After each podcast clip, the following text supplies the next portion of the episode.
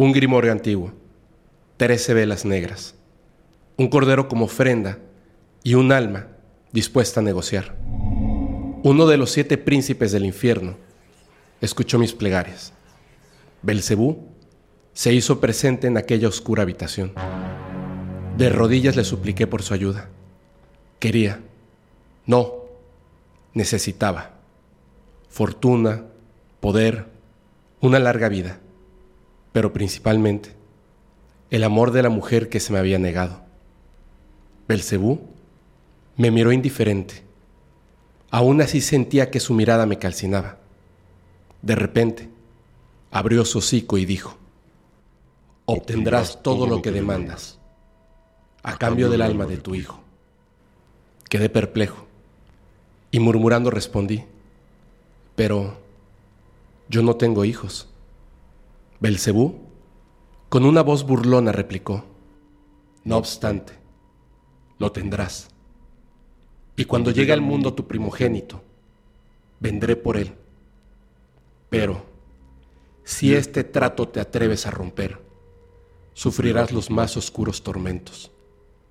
Tú y siete generaciones futuras vivirán interminables jornadas de dolor y terroríficas noches de insomnio.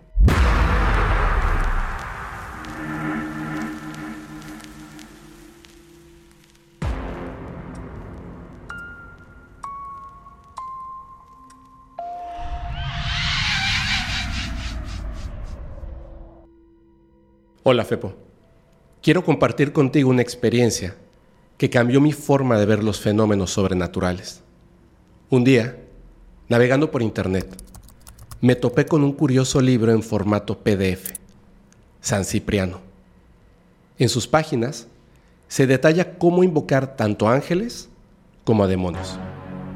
A pesar de haber tenido encuentros paranormales previos, siempre me mantuve escéptico acerca de tales prácticas. Sin embargo, la curiosidad me llevó a intentar una invocación. Mis primeros intentos, dirigidos a Lucifer, Lilith y Belcebú, no dieron resultados. Cada esfuerzo quedaba en un vacío de silencio y ausencia. Los días pasaron y mis intentos fallidos quedaron atrás. Pero una madrugada, aproximadamente a las 5.45, me desperté abruptamente. Una parálisis del sueño me impedía moverme, aunque por un momento pude abrir los ojos y entonces observé mi entorno. Un sentimiento de desesperación comenzó a surgir. Mi pecho parecía presionado y en mi cama sentí un peso invisible, como si alguien se hubiera sentado en ella. Una extraña garra, parecida a una uña puntiaguda, recorrió mi mano. Mi visión lateral captó una sombra negra emergiendo, formando unos cuernos retorcidos y unos ojos rojos intensos. Este ser se materializó ante mí con una figura retorcida e imponente. Se inclinó y su voz, como un coro de ultratumba, gritó mi nombre en múltiples tonos aterradores que se escuchaban, según yo, en toda la habitación. El estruendo de sus voces llenaba el espacio, retumbando en cada rincón. Incluso mi madre, alertada por el pavoroso sonido, entró en mi habitación, solo para ver cómo este ser se desvanecía en el aire. Mi madre me preguntó asustada qué estaba pasando. No supe qué responder. El ser se desvaneció, dejándome con un sentimiento abrumador y mi aliento alterado. Desde entonces, las pesadillas me acosan con frecuencia. Siento una presencia observando en mi habitación cada noche, una sensación que me quita la paz. Lamento profundamente haber explorado aquello que no comprendía y espero un día poder recuperar la tranquilidad que se perdió en aquel oscuro encuentro.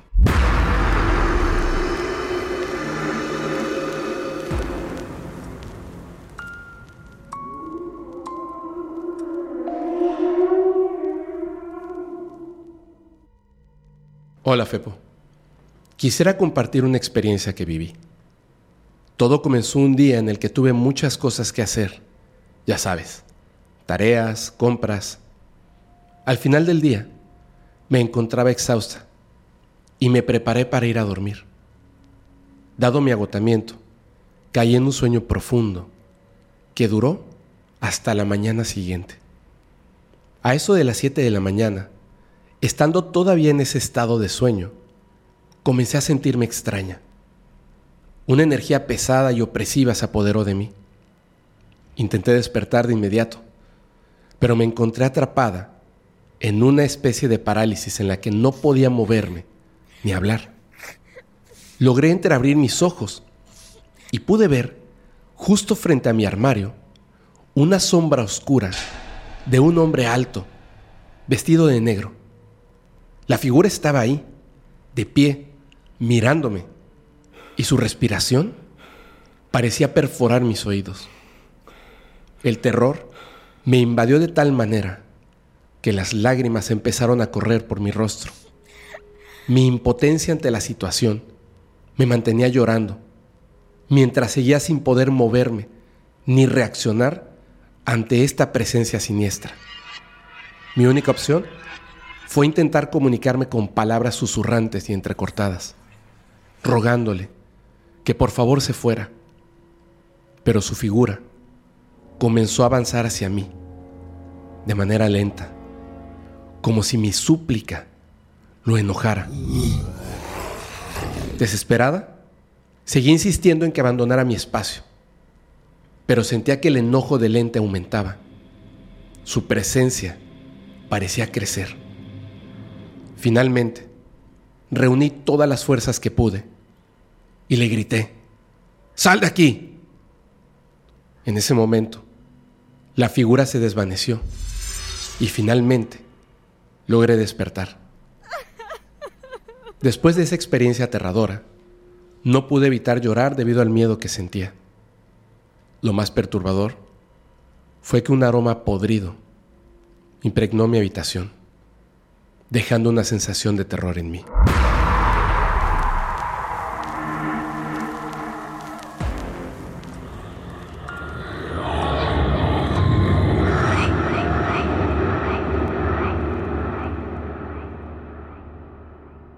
Hola Fepo, quiero compartir esta escalofriante historia contigo. La historia se desarrolla en la casa de la abuela de un amigo. Desafortunadamente, ella fallece y la casa pasa a manos de su hijo. Con el tiempo, el hijo se involucra con personas que practican la santería. Le hacen creer que hay oro enterrado en la casa, pero para acceder a este, deben llevar a cabo rituales satánicos. Realizan varios rituales que incluyen la petición del alma de un ser amado. Esta persona, envuelta en ambición, accede y ofrece la vida de uno de sus hijos mayores. Sin embargo, es el hijo pequeño el que fallece.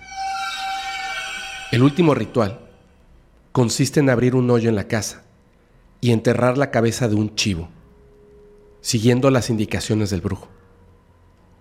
A pesar de completar los rituales, no lograban obtener lo que buscaban. A medida que pasaba el tiempo, los involucrados comenzaron a fallecer, incluido el brujo que inició todo. Ahora, solo quedan dos personas que participaron en estos eventos. Familiares que vivieron ahí reportan haber escuchado ruidos extraños y haber visto sombras. La casa queda vacía. Pero la hermana y la tía de mi amigo viven en casas cercanas y continúan experimentando fenómenos inexplicables. En una ocasión, su tía hablaba con una vecina sobre los eventos sobrenaturales que pasaban en ese lugar. Justo en ese momento, giró su cabeza hacia la casa y vio a alguien asomándose por la cortina de una de las ventanas. En otras ocasiones, algunas personas nos han dicho que al pasar por fuera escuchan terribles risas macabras. intentaron limpiar la casa con la ayuda de un sacerdote, pero este sacerdote les hizo saber que la casa estaba poseída por distintos demonios. Esto debido a los rituales que en un pasado se realizaron ahí. El sacerdote les recomendó demoler la casa y construir de nuevo, aunque esto por supuesto pues no les pareció lógico. Lo último que supimos es que en una ocasión llevaron a un electricista a arreglar la instalación. Esta persona se quedó sola en casa por un lapso de una hora. Cuando la tía de mi amigo regresó, el hombre estaba en la calle, pálido y temblando de miedo. Él le platicó que mientras cambiaba algunos cables, una voz ronca gritó su nombre desde una de las habitaciones haciendo eco en toda la casa. Al tratar de salir corriendo, alcanzó a ver cómo un pequeño ser, de no más de un metro, pasó corriendo de una habitación a otra. A este ser lo describe como un pequeño demonio, con la piel quemada y la cara totalmente deforme. Al día de hoy, la casa sigue deshabitada. Soy un fiel seguidor de tu contenido desde hace tiempo. Saludos y un abrazo.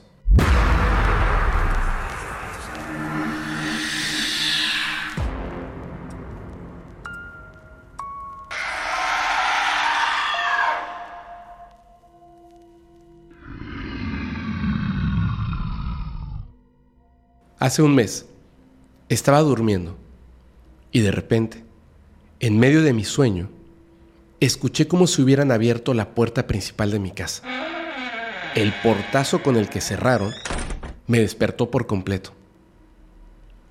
Al recobrar la conciencia, noté que la puerta se había abierto sin necesidad de llaves. Es decir, habían burlado las dos cerraduras. En ese momento, comprendí que algo extraño estaba ocurriendo. Mientras seguía en la cama, escuché pasos subiendo las escaleras. Me alteré demasiado ya que pensé que alguien había entrado a robar. Me asomé por la rendija de la puerta, temblando de miedo. Alcancé a percibir que era un hombre, pero por algún motivo no lo sentí humano. Era como si una figura oscura, hecha de sombras, con pasos firmes, lentos y resonantes, se estuviera acercando. Este ser llegó al final de las escaleras Luego se dirigió hacia la cocina y comenzó a hacer estruendos. Tiraba cosas al suelo, abría y cerraba los cajones con fuerza. Era como si estuviera buscando algo. El pánico se apoderó de mí. No podía moverme. Permanecí escuchando cómo este ser revolvía la cocina durante un rato, mientras seguía creciendo mi asombro por el hecho de que nadie más en la casa se había despertado ante tanto ruido. Finalmente, los ruidos cesaron y escuché pasos que se dirigían hacia el tercer piso. Estas escaleras estaban cerca de la cocina. El ser siguió su inquietante trayecto, abriendo y cerrando cosas en su camino. Luego de un rato, los ruidos se detuvieron y los pasos comenzaron a bajar hacia el segundo piso donde mi familia y yo nos encontrábamos. Cada paso que daba este ser llenaba el ambiente de una presencia abrumadora. Sus pasos resonaban con firmeza. Finalmente, este ser se dirigió hacia la puerta principal, abriéndola y cerrándola al retirarse. En ese momento, el ambiente cambió completamente. La sensación de presencia desapareció y quedó una paz y tranquilidad que contrastaba con la intensidad de la experiencia que había vivido. Poco tiempo después, nuevamente me desperté en mitad de la noche. Escuché ruidos que venían del patio trasero de mi casa. Sabía que una vez más, este ser había entrado en mi casa y se desplazaba por ella, registrando todo nuevamente, como si estuviera buscando algo. Eso que buscaba era yo. Lo podía sentir. Su presencia era aterradora, pero sabía que no había venido a hacerme ningún daño físico. Más bien, buscaba infundir miedo, como si se alimentara de éste. Permanecí bajo las cobijas, escuchando y sintiendo cómo se acercaba a mi habitación. Sentía que él sabía que yo estaba despierta, pero decidí no responder ni mostrar abiertamente mi miedo. Finalmente, este ser entró en mi habitación. Era alto, jamás pude observar su rostro. Era como ver una sombra en tres dimensiones observando fijamente hacia donde yo estaba. Una especie de parálisis me impidió moverme y gritar. Pese al terror que sentía, decidí mantenerme inmóvil y tranquila. La presencia fue desapareciendo gradualmente para nunca más aparecer de nuevo. En verdad, es una experiencia que marcó mi vida para siempre.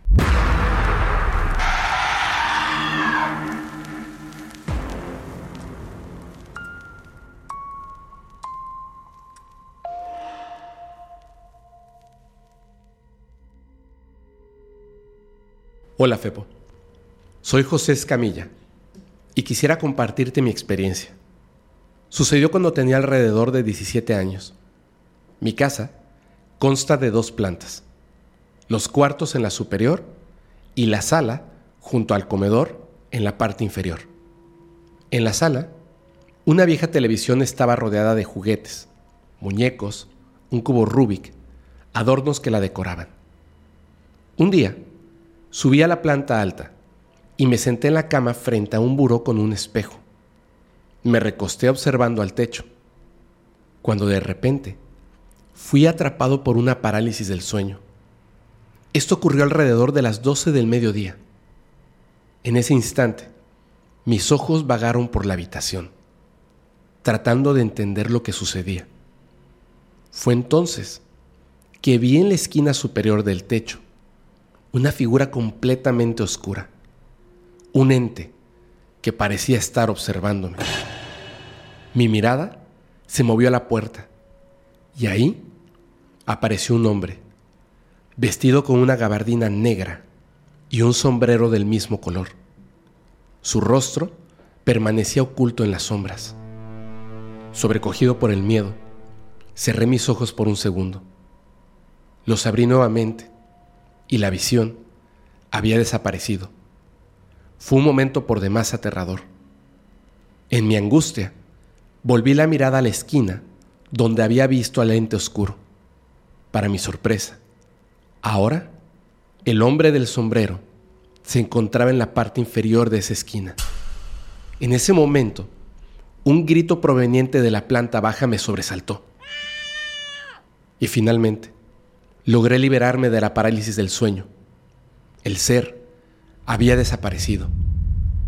Bajé y descubrí que mi hermano había sido impactado en la espalda por el cubo Rubik, un objeto que había sido arrojado sin explicación alguna mientras él ascendía las escaleras. Nadie más estaba en casa en ese momento. La noche llegó y decidimos dormir todos juntos en la misma habitación. Casi todos estábamos dormidos cuando de repente un aplauso resonó en el aire. Mi madre soltó un grito de terror, lo que me llevó a encender la luz y acudir a su lado. Contó con pánico que algo o alguien le había golpeado el pie. Desde aquel día, oscuras presencias han seguido manifestándose en esa casa, a pesar de haber sido bendecida en varias ocasiones.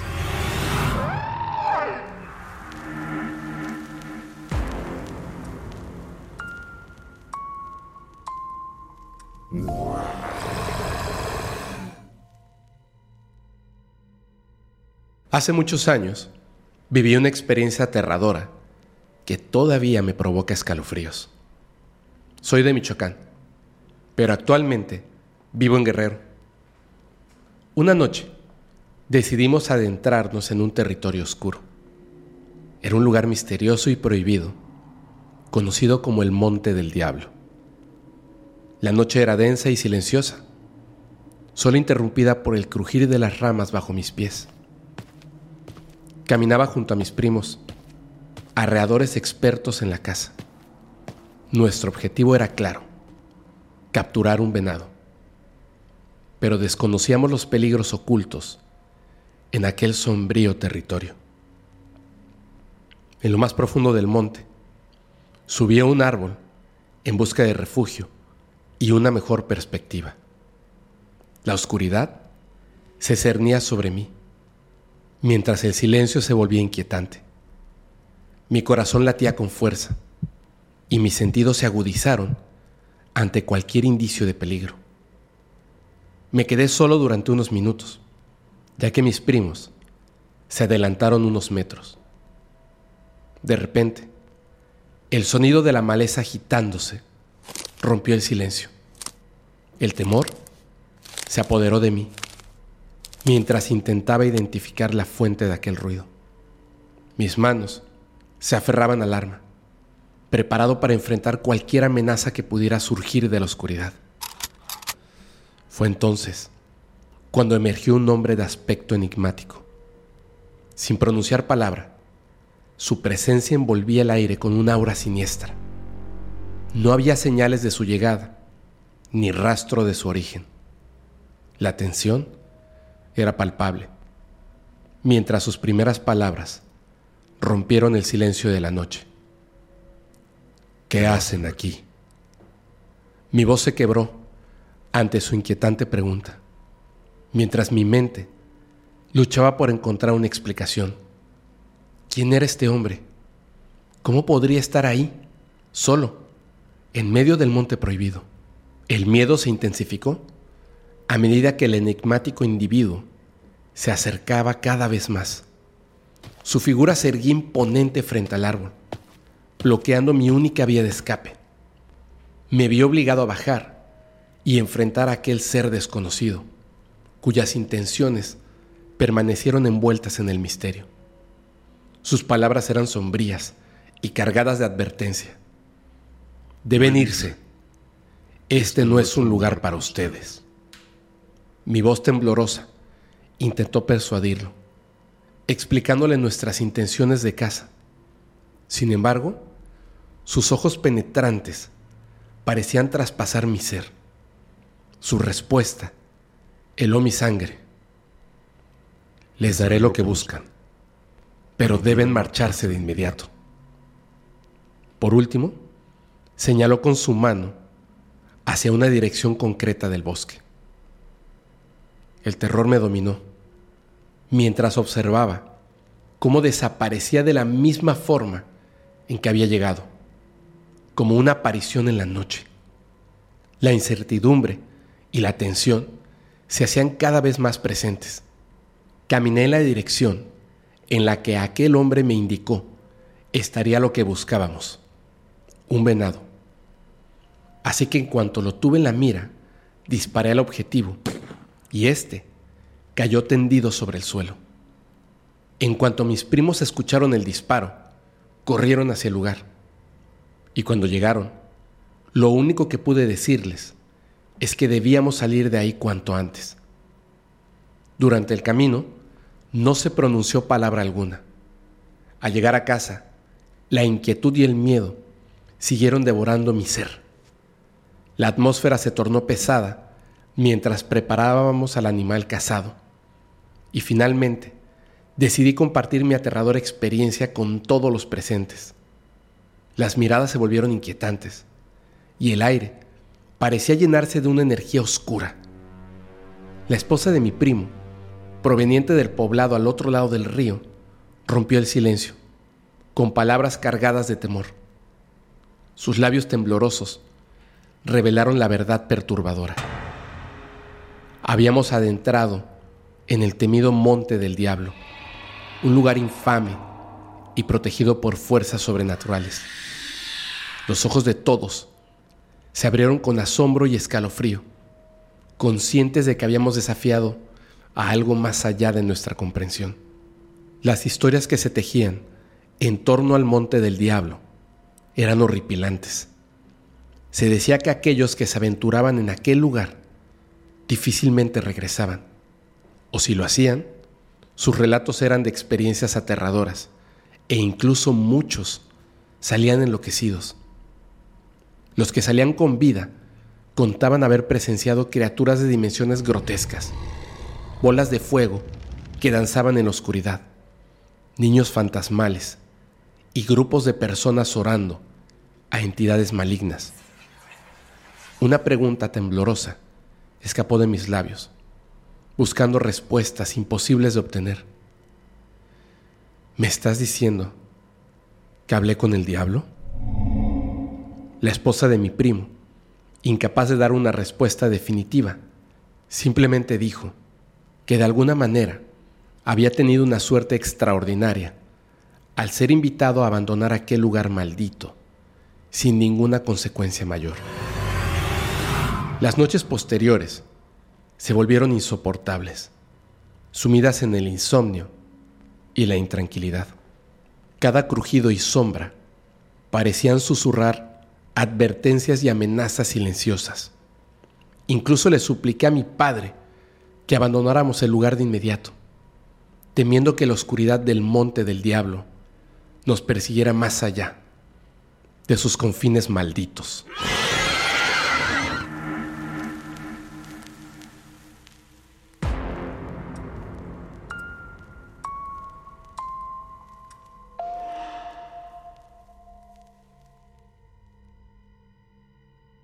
Hola Fepo, mi nombre es Emily. Quiero compartir una historia que me contó un amigo que vive aquí, en Colombia. Esto le ocurrió cuando tenía alrededor de 16 o 17 años. Él vivía en un pequeño pueblo con su papá y sus abuelos paternos. Solía salir con sus amigos los fines de semana para divertirse y regresaba tarde a casa. Una vez, su abuelo le llamó la atención por llegar a medianoche, advirtiéndole que si seguía así, se le iba a aparecer el condenado. Mi amigo rió ante el comentario de su abuelo y no lo tomó en serio. El fin de semana siguiente, salió de nuevo con sus amigos y regresó a casa alrededor de las 12 o 1 de la mañana. Como era un pequeño pueblo, decidió caminar de regreso. Para llegar, tenía que pasar por el cementerio. Mientras caminaba frente a él, sintió un escalofrío extraño y apresuró el paso debido al miedo. Cuando llegó a la casa, comenzó a tocar la puerta, pero nadie respondía. Se sentó en los escalones de la entrada, esperando que alguien la abriera. Mientras esperaba, levantó la mirada y vio a un hombre parado junto a un árbol. Lo asombroso es que este hombre parecía ser del tamaño del árbol, dos metros. Lo describió como un ser totalmente vestido de negro, con un sombrero de paja y un largo gabán. Su rostro era un tanto viejo, con una barba larga y una mirada sumamente amenazadora. Además, el hombre le estaba sonriendo. Al intentar ponerse de pie, para golpear la puerta más fuerte, se dio cuenta de que estaba paralizado. No podía moverse. Solo podía mover la cabeza. Así que comenzó a golpear la puerta con ella, hasta que su prima le abrió y finalmente pudo pararse. Dentro de la casa, abrazó a su prima fuertemente debido al susto. Mientras se dirigía a su habitación, pasó frente al cuarto de su abuelo y el hombre comenzó a reír con una risa escalofriante. Al día siguiente, cuando salió rumbo a la escuela, notó que la tierra en el lugar donde el hombre de negro estuvo parado estaba quemada. La experiencia le dejó una profunda impresión y respeto por lo desconocido, sin mencionar que durante un largo tiempo dejó de llegar tarde a su casa.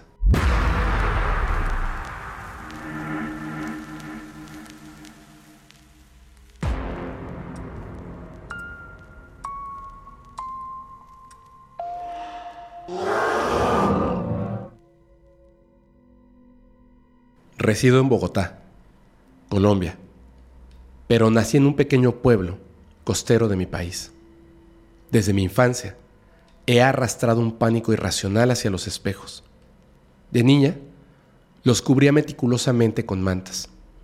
Actualmente, en mi hogar con mi esposo e hijo, solo tenemos espejo en el baño. Para entender mi relato, es esencial comprender que soy una persona que capta las energías a mi alrededor. Puedo discernir si soy bienvenida en un lugar o no, ya que experimento cómo mi energía fluye, se estanca o rechaza las energías de otras personas. Por razones laborales, me vi en la necesidad de viajar a Truro, una pequeña ciudad canadiense.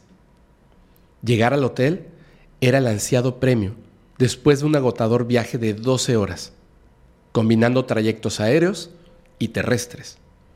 El hotel, perteneciente a una reconocida cadena, aseguraba confort y tranquilidad. No podían estar más equivocados. La habitación asignada fue la 217. Estábamos en pleno enero de 2020 y el hotel se encontraba envuelto en un fuerte invierno además de lucir muy solo. Este edificio, de estructura antigua, me sumió en una atmósfera de película de terror. Mientras ascendía por el elevador de madera y botones dorados, el trayecto se tornó inquietante. Un tapete rojo adornaba el pasillo y mi habitación resultó ser la última a la izquierda. Adentrarme en la habitación fue adentrarme en un ambiente sombrío y helado. A medida que exploraba, los espejos se multiplicaban ante mí, emitiendo una sensación de incomodidad y tensión. Al final del cuarto, un espejo alargado se ubicaba junto a un sillón antiguo. La ventana que ofrecía una vista a un bosque seco, denso y nevado, me provocaba una inquietud sumamente extraña. Esa noche tenía una cena programada a las seis de la tarde. Aguardé en el lobby la llegada de mis compañeros de trabajo. La cena transcurrió en un ambiente ameno. Sin embargo, el regreso al hotel, cerca de las nueve de la noche, revivió mi tormento. La incertidumbre de la noche que se avecinaba me inquietaba. Cansada e intranquila por los espejos, me acosté. La cama frente al espejo alargado me acogió y el constante cambio de temperatura me despertaba repetidamente. Antes de cenar, había solicitado que revisaran la calefacción y me aseguraron que todo estaba solucionado. No obstante, mis sueños fueron interrumpidos por una experiencia aterradora. Desperté en un extraño estado, observando mi propio cuerpo dormir. Mi cabello se veía fuera de las cobijas. De repente, una figura oscura emergió del espejo alargado al pie de la cama. Esta sombra se aproximó, despojándome de las cobijas y forzando sus dedos alargados en mi boca mientras intentaba meterse en ella. Al mismo tiempo, experimenté una sensación de asfixia y me desperté. Asumí que todo fue una pesadilla. La habitación estaba sumida en la oscuridad, la televisión apagada. Mi atención fue dirigida a la esquina del cuarto, donde una silueta se distinguió por la tenue luz que atravesaban las cortinas. El terror se apoderó de mí y salté de la cama al piso, sosteniendo mi celular como linterna. Apunté a la esquina, pero no encontré nada. Mis dedos buscaron el control remoto, y encendieron el televisor. Mantuve esta vigilia toda la noche, hasta que el sueño finalmente me venció al amanecer. Desperté a las 8 de la mañana, sintiéndome peor que nunca, debido a esta noche desgarradora. Anhelaba escapar de esa habitación. Por tanto, me apresuré a desayunar, donde percibí el mismo ambiente sombrío y solitario. Atendí mis responsabilidades y regresé al hotel esa noche. No tenía otra alternativa. Casi instantáneamente, Me hundí en un sueño profundo. Sin embargo, la medianoche me arrancó de este reposo. Voces masculinas y peleas resonaban en el pasillo. Sombras danzaban bajo la puerta. La molestia por ser despertada en ese momento me llevó a comprobar mi seguridad y verificar el origen del ruido. Miré por la mirilla, pero no había rastro de actividad. Contacté a la recepción para quejarme por el ruido, solo para enterarme de que yo era la única huésped en ese piso. A pesar de ello, realizaron una ronda por seguridad y efectivamente no encontraron a nadie. La tranquilidad seguía siendo esquiva. Traté de tranquilizarme y me asomé a la ventana que daba hacia el bosque, buscando algo de aire fresco. En ese momento, mi mirada se cruzó con una sonrisa macabra que me observaba desde los árboles.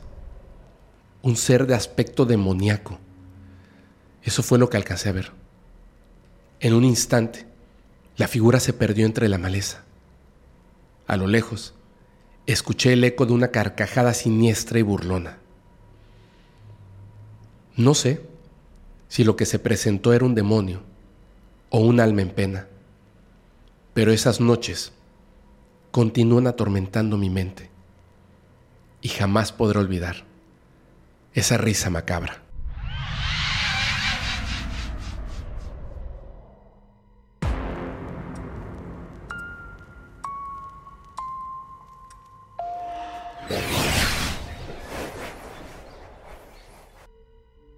Hola Fepo, mi nombre es Daniela y quiero compartir contigo una historia que me dejó una marca profunda. Anteriormente, vivía en casa de mi suegra. Nuestra relación nunca fue amigable y siempre hubo tensiones entre nosotras. Una noche, junto a mi pareja, estábamos en la sala viendo la televisión. Agotada, decidí ir a dormir mientras él seguía viendo una película. Recuerdo que ya acostada de lado, en un instante, sentí un susurro en mi oído, pronunciando mi nombre tres veces. Daniela, Daniela, Daniela. Al mismo tiempo, experimenté una sensación de ardor en el costado de la cadera, como si tres dedos ardientes se posaran sobre mi piel. Sobresaltada, me incorporé rápidamente y al mirarme en el espejo, noté marcas rojas en la zona donde había sentido el contacto. Mi corazón se aceleró a mil por hora. Corrí hacia la sala, pensando que mi pareja estaba detrás de una broma pesada. Pero él se sorprendió al ver las marcas y me aseguró que no había salido de la sala en ningún momento. Es en ese momento que mi suegra salió de su habitación y afirmó que ella había enviado a ese demonio para asustarme. Justo en ese momento, alcancé a ver una cara roja en un espejo que estaba frente a mí, la cual se ocultó rápidamente detrás de una pared. Fue sumamente aterrador. Tiempo después, me enteré por otras personas que mi suegra practicaba brujería. Esto le explicaba todo. Esa noche, el miedo me paralizó y no pude dormir. Algunos días después, decidí acudir a la iglesia y compartí mi experiencia con el sacerdote. Me aconsejó llevar siempre una medallita de San Miguel Arcángel como protección. Lo más perturbador es que las marcas dejaron cicatrices en mi piel. Era un recordatorio de este terrorífico evento.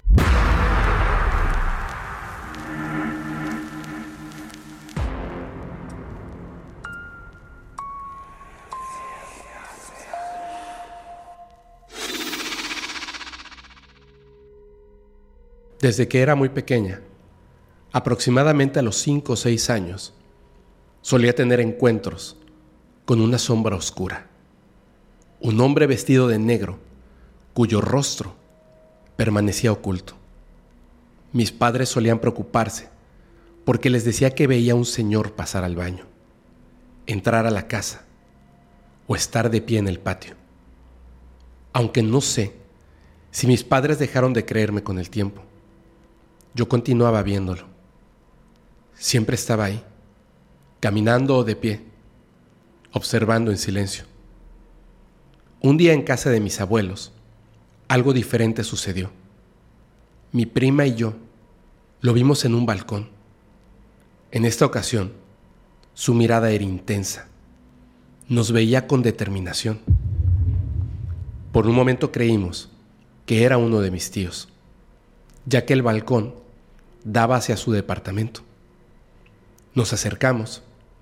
Estábamos a punto de saludarlo, cuando justo en ese momento sus ojos se iluminaron con un amarillo brillante. Gritamos y corrimos hacia mis abuelos en busca de refugio, pero al parecer nadie nos creyó. Fue en una reunión familiar, durante una fiesta, cuando comenzaron a compartir historias de terror que habían ocurrido en la familia. Mi prima y yo decidimos contar nuestra experiencia con el hombre de negro. Una de mis tías quedó perpleja y confesó que también se le había aparecido en su casa, que sus hijos lo habían visto desde hacía tiempo y que les provocaba mucho miedo. Nos enteramos de que otros familiares también les había ocurrido lo mismo, a todos, en cada una de sus casas. Esa noche descubrimos que el hombre de negro, con ojos brillantes, había estado en la vida de varios de nosotros. Algunos sugirieron que podría ser mi bisabuelo, lo cual nos tranquilizó un poco en ese momento. No obstante, a medida que escuchaba más historias de personas que lo habían visto en diferentes lugares, comprendí que no podía ser mi bisabuelo. La situación se volvió simplemente aterradora. Fepo, en el momento en el que escribo estas líneas, a través de mi ventana, se hizo presente nuevamente ese hombre o demonio, mirándome fijamente tras el cristal, como si al contarte esta historia lo hubiera invocado. Lamento dejar de escribir, pero no puedo más.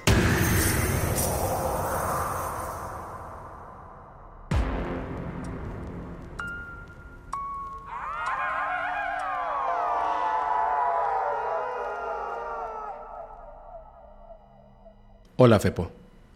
Mi historia está ligada al demonio Baal, también conocido como Baal o Belcebú. Todo comenzó hace varios años, cuando estaba en secundaria.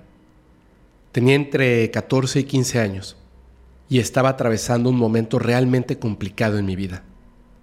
Me sentía muy solo, triste y desmotivado. Mi inteligencia era mediocre y en aquel entonces era el peor estudiante de mi clase por mucho. Además, carecía de un propósito claro en mi vida.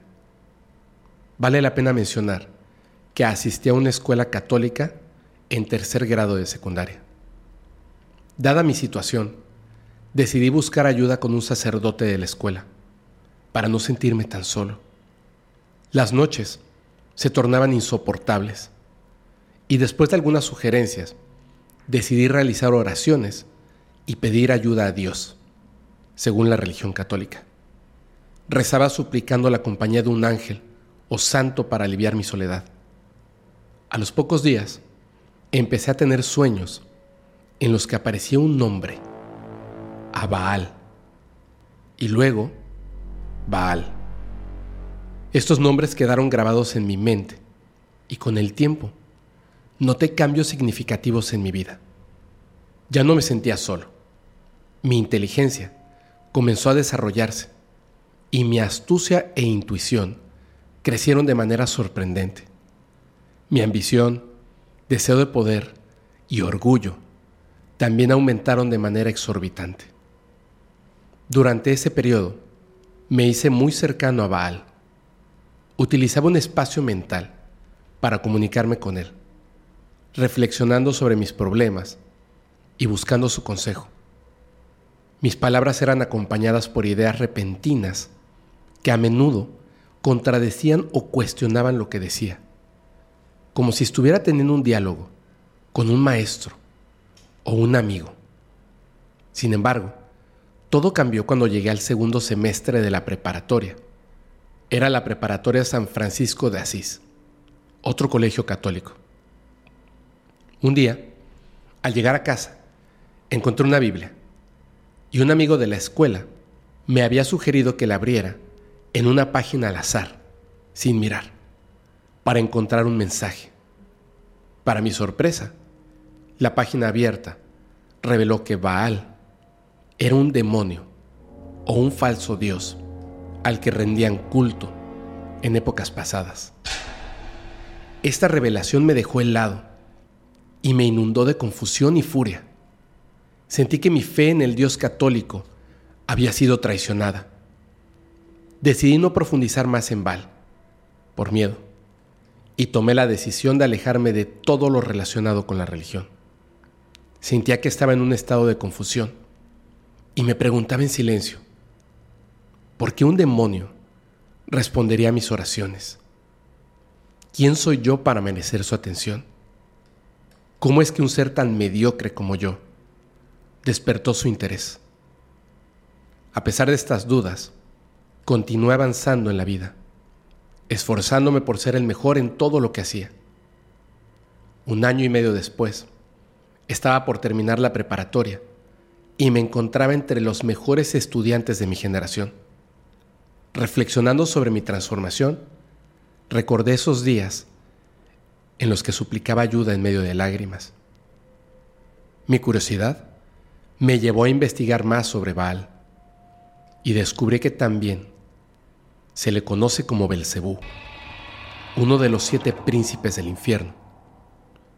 Se decía que otorgaba dones como una inteligencia sobrehumana, astucia y la habilidad de volverse invisible para los demás.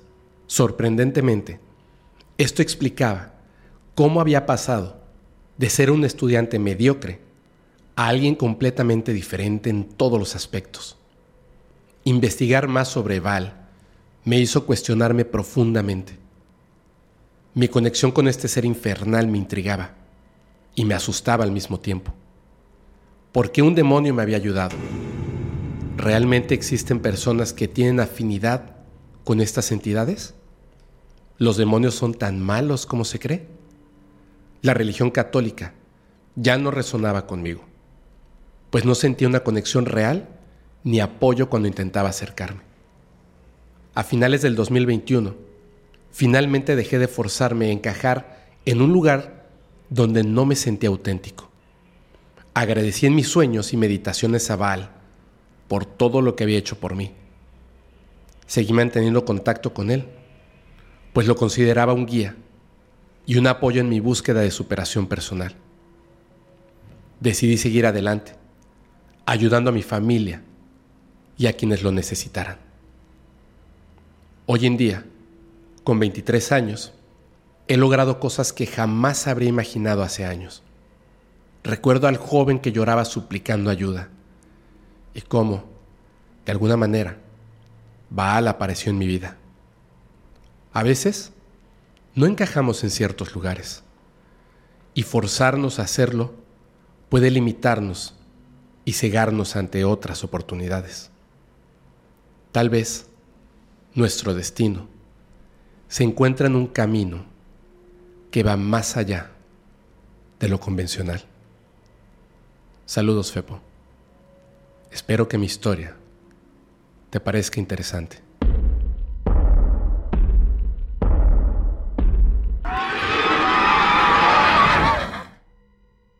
Esta noche te llevé a los más oscuros rincones del infierno con historias que invocan demonios y entidades malignas, seres cuya naturaleza desconocemos.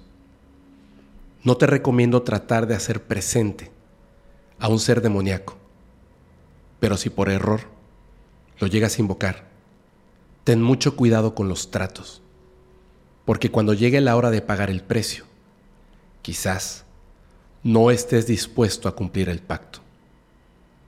Yo soy tu amigo Fepo y espero que nunca, nunca tengas que vivir una experiencia como esta.